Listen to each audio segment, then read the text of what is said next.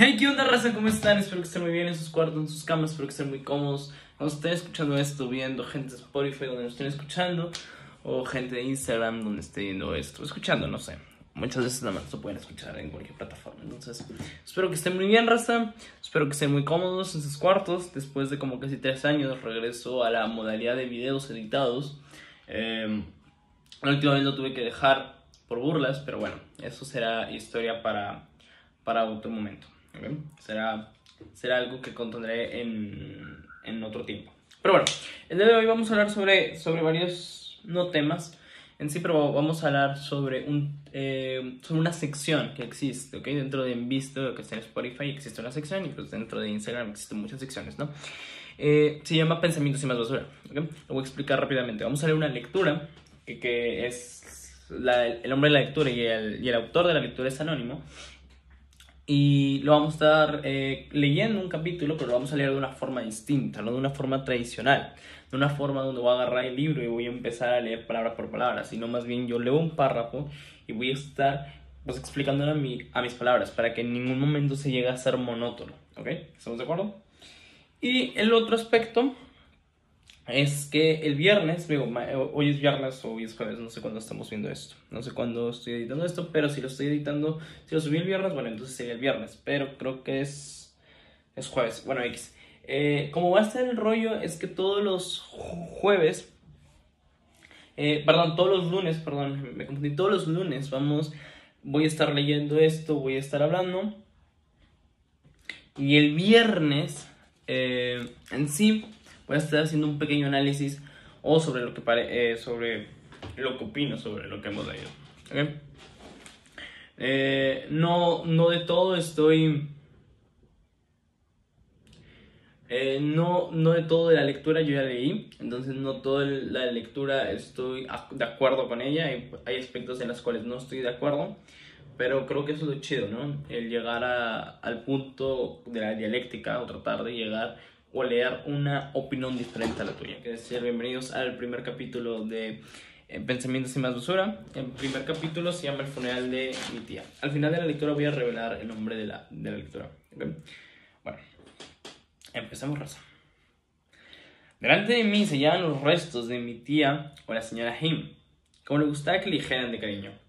Mi tía Him era una mujer de cabello muy largo y de un color plateado, y sus ojos eran de color miel. Ella era de tez blanca. TH, como le decía de cariño, era una mujer muy guapa cuando era joven. Y cuentan las personas que sostuvo suficientes relaciones amorosas. Aún de anciana guardaba un poco de aquella belleza. Era la mujer más carismática que conocí en toda mi vida. Y digo, no es como que haya conocido muchas personas muy carismáticas en mi vida, sinceramente. Siempre derramando felicidad a cualquier parte que fuera, riendo, sonriendo, muy pocas veces llorando. Yo especialmente le tenía mucho que agradecer a ella. Yo especialmente le tenía mucho que agradecer a ella, ya que ella me había salvado después de que mi padre asesinara a sangre fría a mi madre enfrente de mí en nuestra cocina.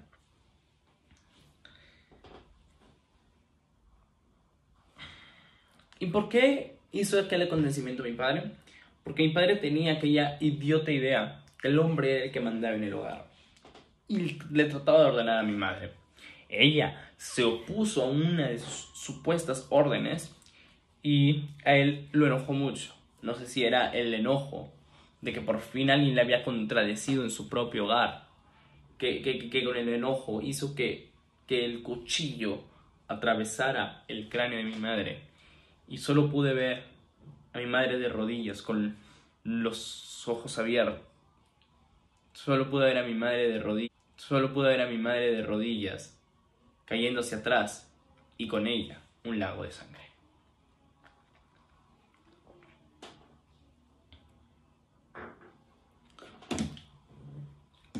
Recuerdo que aquel día yo estaba dormido como de costumbre, pero empecé a escuchar muchos ruidos, muchos gritos en la cocina. Ya que mi padre siempre llegaba un, o borracho, o alcoholizado, o ebrio, Más si perdía un partido de póker o si perdía el perro en el que él había apostado. Lo que supo de mi padre después de que asesinó a mi madre es que se, se halló su cuerpo en el río Queenie. Las personas intuyeron que se había tratado de un suicidio, pero el reporte oficial decía algo muy, muy diferente. Decía que él había tratado de huir y como la, y como la policía lo iba persiguiendo y claramente él no quería pasar el resto de su vida en la prisión, tomó la decisión de saltar hacia las vías del tren. Pero él nunca se percató que el tren sucedía o surgía mientras él hacía el salto y aparte eh, el tren estaba, perdón, el tren estaba mojado a consecuencia de la lluvia que había sucedido unas horas antes en la ciudad. Entonces, justo cuando mm, salta hacia las vías, hacia las vías del tren, su pie resbala, justo cuando mm, salta hacia las vías, hacia las vías del tren, su pie resbala, se pega contra un vagón y cae muerto. Supongo que su plan era saltar, aterrizar en las vías, correr lo más rápido posible hacia el bosque y esperar a que amaneciera para poder así salir del país. Un plan que fue un fracaso, igual que toda su vida. Pero antes de los funerales de mis padres, mi tía H ya había llegado a mi casa. Cuando la vi la abracé. Y fue ahí donde le empecé a contar todo, dentro de muchas lágrimas. Le dije que estaba dormido como de costumbre y que comencé a escuchar a lo lejos. George, por favor, haré lo que me ordenes, pero por favor, no lo hagas. Lo dijo mi madre con un tono de voz que reflejaba mucho miedo. Lo pedía suplicando y cada vez la voz se oía menos de tan aguda que el llanto se le rompía. Por favor, sé que me equivoqué, pero no lo hagas. Cuando escuché aún más llantos, fue cuando me levanté de mi cama y observé que mi padre tenía un cuchillo en la mano. Mi madre ya estaba en el suelo de rodillas, llorando y suplicando. Está demasiado molesto. Y volví a recordar cómo mi padre encajó el cuchillo atravesándole todo el seso a mi madre, hasta que ella caía hacia atrás, muriendo. Mi padre solo se me quedó viendo y me gritó, lárgate, o haré lo mismo contigo y nadie se enterará. Sin darlo, corrí lo más rápido que pude. Eh, salí por la puerta trasera, salté una barda que conducía hacia la calle y fue cuando observé a unos policías. Le conté lo que había sucedido, les indiqué la casa. No sé cómo lo hice si tenía tanto nervio. Y me dijeron que me quedara con ellos, algo que hice caso omiso y seguí corriendo. Tenía tanta adrenalina en mí, adrenalina, tanto nervio dentro de mí, que creía que lo correcto era correr. Corrí sin un lugar fijo. Cuando sentí que estaba demasiado cansado, que mis pies me ardían, que como si sintiese como si alguien me pusiese clavos en los pies, fue cuando me detuve y empecé a llorar como si no hubiese un mañana. Dije, mi madre ha muerto. Mi madre ha muerto. Regresé a mi casa aún sin poder dejar de llorar y veía las luces de los carros como destellos. Creía que eso que se producía gracias a um, las lágrimas en mis ojos. Tenía la seguridad de que mi padre ya no estaba ahí, ya que había escuchado muchas, ya que había escuchado muchas patrullas, así que regresé con seguridad. Aunque con un poco de miedo realmente. Porque tenía miedo de encontrarme a mi padre en la calle y que él hiciese lo mismo. Cuando llegué por fin a mi casa, salvo, sano y salvo, había muchos policías, médicos, detectives, pero entre toda esa gente estaba mi tía H. Inmediatamente, ella me dijo que tomara mis cosas porque me iba a vivir con ella. Dos semanas después del funeral de mi madre, madre yo ya vivía con mi tía. El cuerpo de mi padre se encontró, pero se encontró en pedazos. Ponen los investigadores que algunos animales marinos se lo habían comido. Recuerdo esa tarde demasiado bien, ya que fue como si hubiera muerto, hubiera subido al cielo, y sin preguntarme, sin hacerme cuestionamientos, me mandaran directo al infierno. Recuerdo que tocaron la puerta, y yo me dirigí a abrirla. Cuando la abrí, había un hombre de tez negra, con un bigote muy bien recortado. Parecía que le había puesto mucho empeño a que quedara excelente. O algún inmovilizador, porque parecía como si el aire más fuerte el huracán más grande no lo pudiese mover. Su cabello estaba muy bien recortado, para ser sinceros. Y un traje de color azul, esmeralda, para mi gusto muy elegante. Eh, para mi gusto muy elegante la ocasión o para el acontecimiento que él iba a llevar. Sospechaba que tocaba jazz, ya que conocía personas que tocaban jazz y se vestían igual que él. Se presentó muy bien educado. Saludó diciendo, Hola, muy buenos días. Mucho gusto. Me presento. Mi nombre es Smith McGregor. Soy abogado. No sé si se encuentre la persona a cargo de este hogar. Con un tono de voz muy gruesa y elegante. Parecía como si hubiera dado un discurso. Había dos personas atrás de él. Así como cuando un niño pequeño tenía mucho miedo y se escondía detrás de sus padres. Uno era un señor de tez blanca con barba de color vainilla y su barba era de color vainilla. Tenía una vestimenta, un chaleco como si hubiera ido a cazar antes de llegar ahí. Se parecía un poco a mi padre pero no, sabía, sabía si era por lo gordo o por la barba. También llevaba consigo una gorra con un animal dibujado o la silueta, no recuerdo bien. Y la otra persona, que de hecho se encontraba a su lado, era una mujer de tez blanca.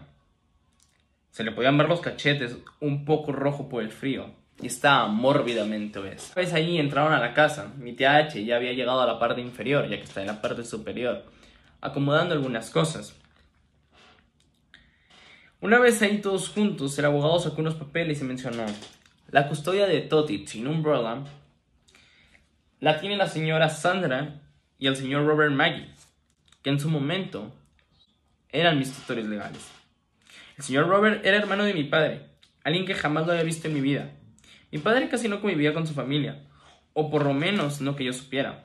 Parecía que el señor Robert y mi tía H ya se habían visto alguna vez, pero ninguno de los dos se habían saludado. De hecho, mi tía H solo había saludado al señor abogado, algo muy extraño en ella, ya que era una mujer muy educada. Así que durante tres años tuve que irme a vivir con ellos. Esos años fueron horribles. Técnicamente era su esclavo.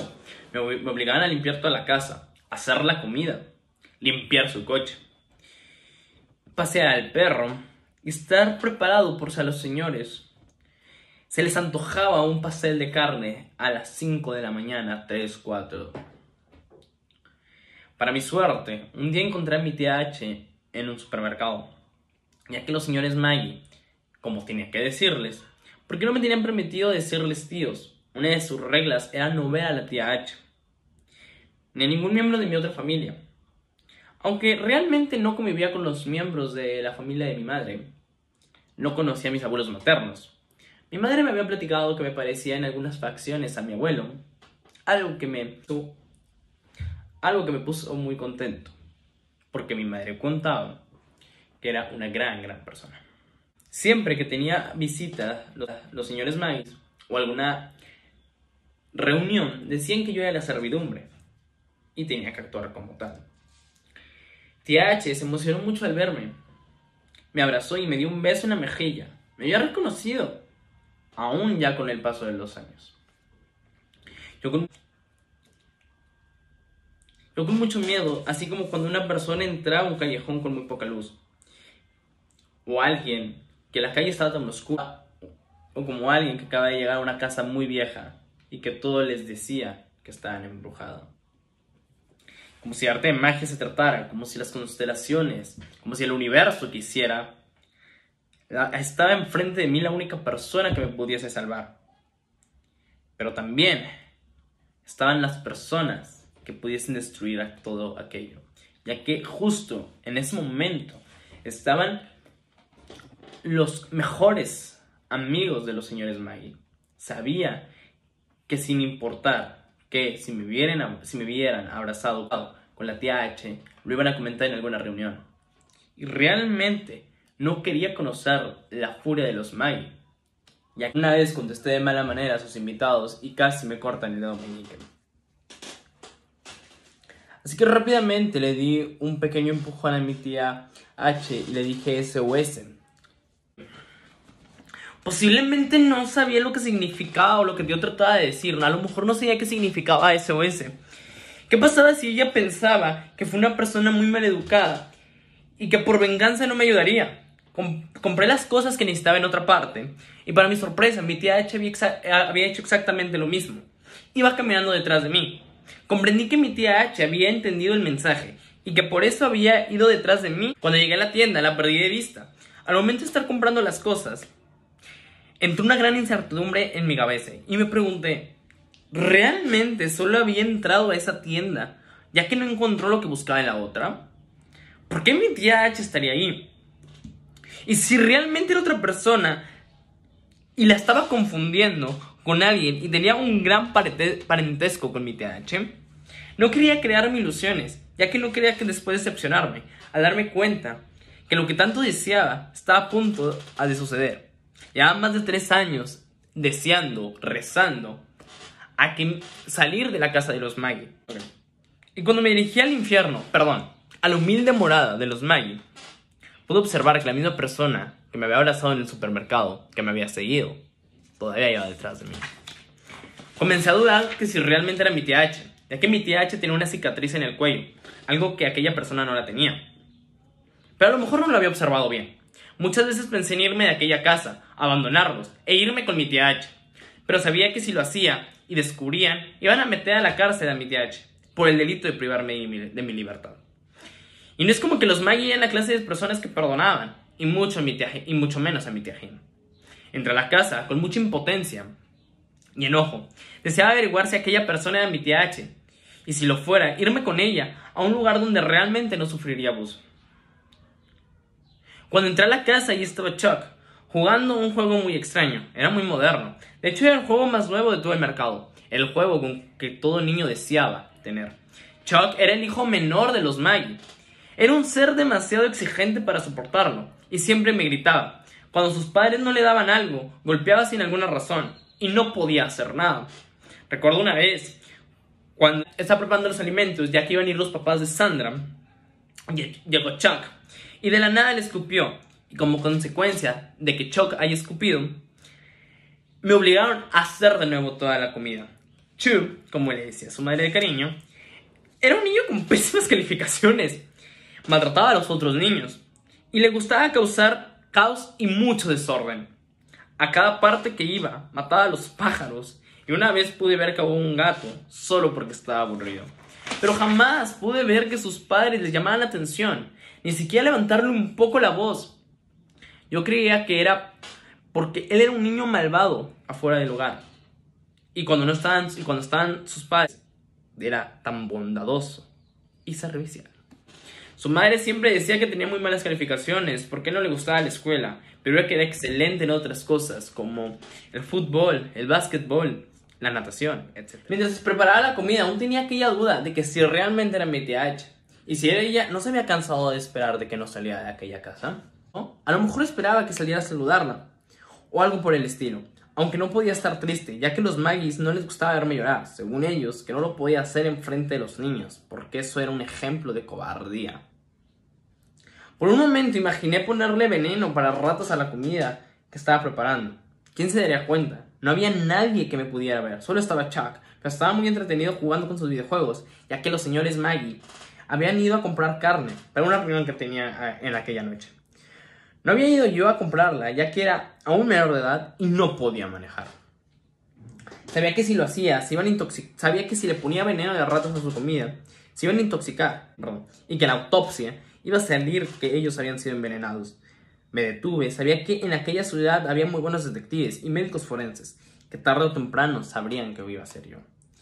Cuando acabé de hacer y asar la carne que habían llevado, ya estaba todo listo, puse los platos y solo faltaba que llegaran los invitados.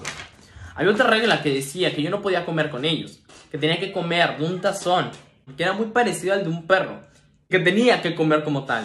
Lo único que había en ese tazón era atún. Por casi tres años comí atún, hasta que un día se acabó el atún y dijeron que no gastarían en mí y me compraron comida para perros. Comí por casi una semana comida para perros. También otra de sus grandes reglas era que no podía sentarme en la sala, ya que también pensaban que yo no, yo no merecía descansar. Esa tarde, después de ir a comprar las cervezas de Robert, me dio mucha hambre, pero ya se había acabado otra vez el atún. Sabía lo que me tocaba. Para mi sorpresa, Robert me dijo que no comiera en, ese tatón.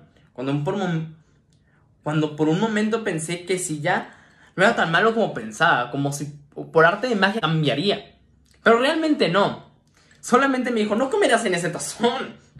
Ya que no quiero que ensucies el suelo y aparte en cualquier momento pueden llegar mis invitados. Lo dijo con un aire de superioridad.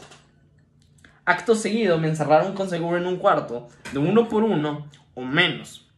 Era un cuarto que solamente cabía mi cuerpo volado, no había cama, dormía en el suelo y se escuchaba todo lo que sucedía en los demás cuartos. Se escuchaban muchas risas, venía provenía de la sala, cuando de repente tocan la, tocaron la puerta. Parecía que la querían derribar, así como un ogro cuando se enoja. Escuché que decían, ¿Dónde está el niño? ¿Dónde está? Con un tono de voz demasiado molesto y dando órdenes. Cuando Robert abrió la puerta en donde estaba, fue cuando, cuando Robert abrió la puerta de, mi supuesta habitación, fue cuando salí por fin una reunión. Y él dijo, estamos jugando a las escondidillas, con un tono de voz tan alegre, pero a la vez tan hipócrita, que nadie se lo pudo creer. Tal vez sus hijos sí, pero nada, yo no. Al hombre del traje lo reconocí. Era el abogado que me dio el boleto del infierno y al otro hombre nunca lo había visto en mi vida. El abogado ya, no llevaba ese mítico traje azul esmeralda, sino más bien un pantalón de mezclilla con una gabardina. Sacó un papel de su gabardina y dijo lo siguiente. Hemos estado vigilando a la familia Maggie, ya que una persona anónimamente puso una denuncia que en este hogar se conllevaba la violencia tanto psicológica como física contra el menor de edad Toti Tin Umbrella, como el Estado en su momento me concedió el poder de darles la custodia, asimismo el Estado me otorga el poder de quitárselas. Y aquí hay una persona que está dispuesta a tener su custodia. Pero primero le tengo que hacer una pregunta al menor de edad, Toddy Teen Umbrella. Con un tono de voz que demostraba de todas las personas que estaban ahí, era aquel el que mandaba. Se acercó a mí, flexionó las rodillas para estar de mi altura. Me preguntó, ¿has, ¿has sufrido daño psicológico y físico? agregó, responde sin miedo, el idea no te puede engañar. Su último me lo dijo con un tono de voz muy paciente. Nada a comparación de cómo había llegado el primer día que lo conocí. Respondí, así es, señor. Él se levantó y ya estaba en su altura correcta. Dijo, bases investigaciones que llevamos a cabo, tu madre escribió una carta donde le concedía la custodia a tu tía a, la señora Him. Aunque no es algo legal, si tú aceptas, se lleva a cabo Así que haré esta pregunta una sola vez. ¿Aceptas ir a vivir con ella? Sin dudarlo dije que sí con mucha seguridad, ya que había finalizado ese mal cuento, que se llamaba La familia Maggie. Aunque no había convivido mucho con mi TH, de hecho pensándolo bien, solo había convivido con ella las dos semanas que me dio asilo, pero durante esos 14 días sabía que era muy buena tutora.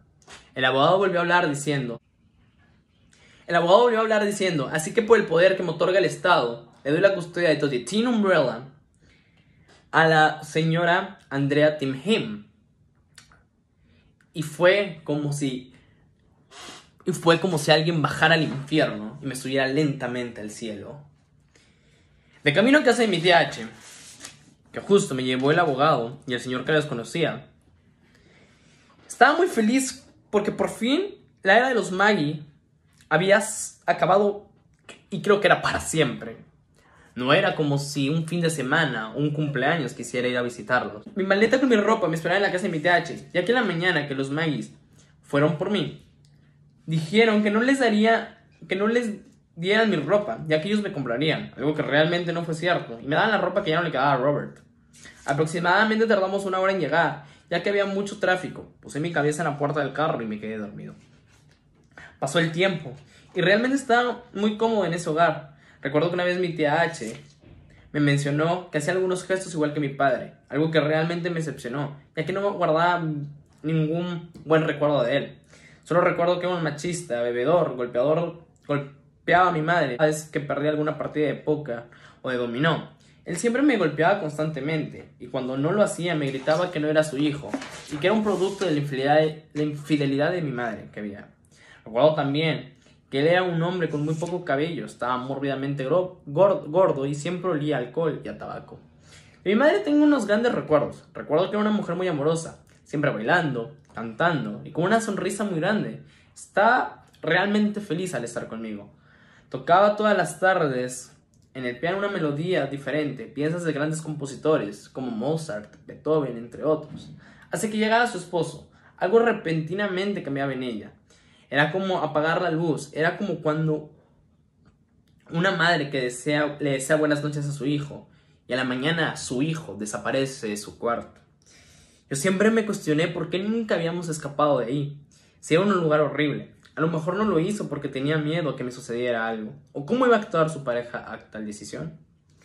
Algo bueno que tenía el holgazán de mi padre, bueno, perdón, George o Gio, como lo llamaban sus amigos, es que siempre llevaba comida. Trabajaba en una oficina de ventas de casas era muy buen vendedor. No era un, secreto que en varias ocasiones, en, en varias ocasiones se ganó el premio al empleado del mes. Muchos decían, o al menos fue lo que escuché cuando sus amigos estaban ahí, y él se encontraba profundamente dormido, gracias al alcohol que había tomado, era que él, que no hacía aquellas ventas, sino más bien las hacía un tipo llamado Frank. Comentaron que Frank era un tipo muy pobre, el buenísimo y bondadoso Gio lo contrató como un asistente personal, pero realmente hacía todo su trabajo, y como Frank cualquier dinero era, era demasiado, él aceptaba la miseria que le daba el descarado de George. Frank era un gran tipo, era un anciano con cabello blanco, con una piel morena y con pecas en la cara, con un bigote blanco, como la nieve. Siempre usaba un suéter y saco de pantalón de vestir, y una boina de color gris. Alguna vez me comentó una frase que me marcó. Era de un músico que tiempo después escuché su música y la frase decía algo así. Las cosas que crees estrictamente incorrectas para otros planetas son las reglas que hay que conllevar. Esa frase es muy importante. La frase es demasiado importante porque tienes que entender que no todo lo que crees es correcto para los demás. No lo será. Es lo que una vez me comentó Frank. Le decía por su nombre, ya que no le gustaba que le dijera señor, ya que él decía que lo hacía sentir demasiado viejo. Recordaba todo eso mientras el sacerdote echaba agua bendita y decía algunas plegarias. En una mañana muy fría con el cielo de un color gris, que parecía que estaba a punto de llover. Se, se acabó la ceremonia y una pregunta invadió mi mente. ¿Quién se quedará con la casa de mi tía H? En su momento se me hizo una pregunta muy absurda y muy ridícula. Acaba de morir, una de las personas que más quería en este mundo. Y yo preguntándome semejante estupidez, posiblemente era para tratar de que no me doliera tanto la muerte o tratar de minimizar el dolor, algo que era casi imposible. Y le comencé a sacar una respuesta un poco lógica. La tía H nunca tuvo hijos, ni siquiera había contraído matrimonio. En su momento tuvo un novio con el que pensé que iba a llegar al altar, pero lamentablemente murió. Recuerdo ese día. Él se sentía muy mal, decidió ir a consultar con un médico, pero cuando salió de la consulta se desmayó, o al menos eso fue lo que me dijo mi tía, ya que yo vi toda la escena. Lo acompañé con el médico ya que siempre me había gustado ir a un hospital o un consultorio, ya que siempre me gustó mucho la medicina. De niño, mi sueño era ser médico, pero ese sueño se fue diluyendo con el paso del tiempo. Pero cuando el oficial al cargo le pidió a uno de sus hombres a que me llevara a casa de mi tía, me tomé la libertad de preguntarle si había sido un paro cardíaco, si ya se encontraba muerto. El oficial me contó la misma historia que mi tía H. Cuando eres niño, no te cuentan la verdad, y si lo hacen, no te dicen la verdad completa. Esa misma noche, T.H. Him llegó a mi habitación y me contó toda la verdad. Había fallecido. Tenía una enfermedad que no se le había detectado. Fue afectándole el funcionamiento de sus órganos y aquel infarto fue consecuencia de aquello. Fue consecuencia de ello. Con lágrimas en los ojos, mi tía me dio un abrazo y se puso a llorar conmigo. Yo también me sentía muy triste, ya que le tenía estimación al señor Han, o mi tío. Me gustaba decirle tío. Al jamás le disgustó. Al contrario, siempre me decía que me quería como si fuera su hijo. Él jamás pudo tener hijos. Era una gran persona así que me trataba muy bien, perdón, me trataba muy bien. Y como tal, muchas, muchas veces me regañaba, pero también me consentía cuando lo merecía.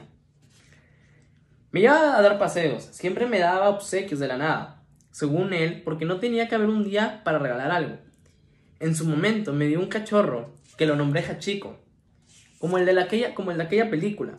Le tenía que, agradecer, ya que mucho de la persona que era fue gracias a él. Poco a, poco, a poco a poco la gente se empezó a retirar del funeral. Fui el último en irme. De lo que antes era un simple puñado de tierra, ahora se había convertido en la tumba de mi Jim. A lo lejos de mí se veían, se, se veían hombres y mujeres con gabardinas, trajes, sombreros, boinas, etc. Estaban a punto de subir a su automóvil para retirarse de aquel panteón, donde solamente quedaba yo y muchas lápidas. Cuando se decidí irme de la lápida de mi tía, en la entrada ya me esperaba un taxi, el cual me dirigiría a la casa de mi tía H. El conductor no avanzó ni 100 metros cuando, cuando, la, cuando la lluvia empezó a salir cuando la lluvia empezó a salir a cuadro. Estaba pegada en la puerta, como lo había hecho cuando iba por segunda vez a su casa, después del infierno de los males. Pegado ahí fue por donde el sentimiento de tristeza gobernó en mí. No me había puesto a pensar cómo sería mi vida sin ella, cómo serían las tardes sin ver a mi tía bailar mientras cocinaba, y cómo sería acabar de comer y estar comiendo el postre que le gustaba tanto que preparara. Cómo sería mi vida a partir de abrir aquella puerta de la casa que me hizo tan feliz por más de 12 años. Pero la persona ya no estaba ahí. Como era, ya no estaba entre nosotros. Cuando el taxi se detuvo por la luz roja del semáforo y yo aún me encontraba estampado en el vidrio, Observé esos carteles de que se buscan. Había de todo, niños, niñas, bebés, señores, ancianos, hasta animales. Las, desapariciones de esas personas eran muy extrañas, porque todos tenían algo en común. Desaparecían en la noche, y pero jamás en el día. Lo que tenían en común aquellas desapariciones era que ninguno dejaba huella, y que los pocos que lo hacían eran símbolos extraños, que nadie llegaba a entender. El conductor se comenzó a reír muy fuerte, a lo que le pregunté que se encontraba bien. Posiblemente se había acordado de algo gracioso, pero no tenía humor de escuchar a nadie riéndose. Él me contestó haciéndome una pregunta. ¿Cómo usted no le da risa a estas personas? Por un momento pensé si se dirigía a las personas que iban caminando y corriendo, ya que hacían el mayor esfuerzo por no mojarse. Y él siguió hablando diciendo, en estos momentos es más fácil desaparecer y que un extraño ponga se ponga a deducir sobre lo que sucedió. Y si, va, y si bien te va, ponen algún símbolo que nadie entiende. Lo dijo con un tono de voz muy calmado. Fue cuando claramente comprendí que estaba hablando de las personas de los carteles. Posiblemente tenía razón, pero en ese momento solo me quedé pensando, ¿qué le pasa a este idiota? ¿Estará bien del cerebro? Creo que no entiende de dónde me recogió. Acaba de enterrar a un ser querido. Lo último que quería era hablar sobre teorías conspirativas y desapariciones. Así que le pedí que se callara, con un tono demasiado molesto. Y él solo hizo una mueca de disgusto y no me dijo que tenga un... Y cuando bajé, no me dijo que tuviese una buena tarde. Cuando me dejó afuera de la casa de mi tía H, le levanté el dedo del medio al conductor, ya que había sido un, para mí un pésimo conductor y una persona sin educación. Y él solo presionó dos veces el claxon que tenía el carro. Cuando abrí la casa, lo primero que hice fue tomar un baño de burbujas ya que meditaba mucho cuando tomaba un baño de burbujas. Pensé sobre la muerte en mi TH y que cómo sería mi vida sin alguien que me subiera el ánimo cada vez que me sentí suficiente. Cuando terminé de bañarme y estando acostado en mi cama, me quedé mirando el ventilador como giraba, y así poco a poco mis ojos se encerraban hasta que quedé dormido. Al despertar no sé qué sucedió, pero desperté en el sofá. Recordaba que me había levantado y cambiado de lugar mientras dormía. Posiblemente tenía indicios de sonámbulo, pero no le di la importancia que posiblemente se merecía. Como todas las mañanas me levantaba, tomé una, taza de café, tomé una ducha. Cuando terminé de tomar la ducha, me cambié mientras me cambiaba. Mientras me cambiaba, se, sintió un ruido proveniente de la sala. Pensé que había sido mi tía H, ya que ella siempre llegaba a esa hora. Por un momento olvidé que ella estaba muerta. Así que me asusté, no tenía ninguna mascota. Hachiko se había escapado hace años atrás. Cuando bajé a investigar, ¿Qué era? Observé que las ventanas estaban abiertas. La única respuesta que le pude encontrar era que por accidente las había dejado abiertas antes de, irme al funeral de mi TH, o que el viento las había abierto, ya que no tenía seguro. Pensé que alguien se había metido a robar, así que tomé mi navaja, pero cuando miré que no era nadie, sino más bien un pequeño pájaro carpintero que se había metido por la ventana, no hice nada, era una madera muy vieja en la que estaba. Así que dejé que terminar lo que, está, lo que estuviese haciendo. Así que dejé mi navaja a un lado. Aquella navaja era un regalo que me había dado mi primo Allison. Era un tipo demasiado delegado para la cantidad que comía. Era para que estuviera a punto de explotar, pero hacía mucho ejercicio. Era alto, de tez blanca y con ojos de color verde agua. Era un buen tipo, siempre me trató bien. Él y sus padres, mi tío Anderson y Lily. Eran unos seres muy amables, eran muy espirituales. Mi tío Anderson era como el padre que nunca tuve. Mi tío Anderson fue aquella persona que no conocí en la noche en que fue el abogado de la casa de los Maggie. Él me contó que era hermano de mi padre y de Robert, y como ellos no podían hablarle a mi tía H, porque me contó que su madre falleció y que, sus padres, y que su padre no los pudo cuidar ya que trabajaba, así que le pidió a su hermana Andrea que mientras él trabajara, ella los, ella los pudiese cuidar. Pero él cuenta que un día en el que su papá ya no regresó por ellos, ya que todas las noches iba a la casa de mi tía H para llevarlos a dormir. Por eso mi padre había crecido con tanto odio hacia su padre, y también por eso Robert no sabe el apellido Jim. Pero él dijo que entendía a su padre, ya que tenía que mantener a cuatro personas, y con la tristeza que tenía por la muerte de su esposa, no lo pudo soportar. Él jamás supo lo que sucedió con su padre. Él dijo que no le guardaba rencor, pero que jamás lo volvió a ver, y que mi padre no podía ver a mi tía H, ya que él decía que ella jamás sería el reemplazo de su madre, aunque tía H jamás trató de hacer el reemplazo de nadie. George, Robert, Tabby, que era su hermana, sí, lo creían. Y todo tenía sentido, ya que Robert, porque no se saludaban Robert y mi tío Anderson. Aunque se pareció un poco a mi padre, nunca fue como él. Mi tío Anderson era distinto, con un, con era distinto, con un carácter bueno, bondadoso, amoroso, siempre consentía a su familia. Su hijo era mi mejor amigo y lo consideraba como un hermano. Él también me comentó cuando supo que me había ido a vivir con los Maggie, dijo que fue a echar un vistazo, porque ya sabía de qué tipo de manzanas daba ese árbol. Y no sería amable, más si era de George quien le había robado dinero. Dijo, llegué el día perfecto, lo vi todo, vi, te daban, vi que te daban comida para perro, así que agarré mi cámara, que él siempre la llevaba, por si veía algo de lo inusual poder grabar, y empecé a documentar toda la escena. Fue rápidamente, fue rápidamente mostrárselo a su tía H, y fue eso bastó para que creáramos un plan. Dijo que fueron las autoridades y que necesitaban una prueba. Fue cuando mi tía H fue al supermercado, grabó con una grabadora de voz, donde dije SOS. Y fue cuando directamente las autoridades le dijeron que ellos serían cargo. Que serían cargo. Pero él pidió ir. Y ellos aceptaron. Creo que quería ver la cara de Robert siendo arrestado. Pero él ya no pudo ver lo que sucedía con él. Con el simple hecho de saber que estaría estaría en la cárcel. Con eso se conformó. Acabé de vestirme, bajé, tomé las llaves de mi coche y me subí a él. Iba directamente hacia mi prisión. Así la llamaba. Era realmente una cabaña. Solamente estaba yo, escuchaba música a todo volumen. Y ningún vecino me molestaba. Veía muchas películas de misterio, me gustaban demasiado. Me gustaban películas como las de Sherlock Holmes y entre otras tantas. Manejé durante casi dos horas rodado. Casi todo el, casi todo el año el cielo era gris. Llegué a mi prisión que estaba a las, afueras de la ciudad. Era una cabaña donde años atrás nos, nos, íbamos Alison y yo a hacer todo un ritual de música. Hacíamos un mini concierto entre nosotros dos.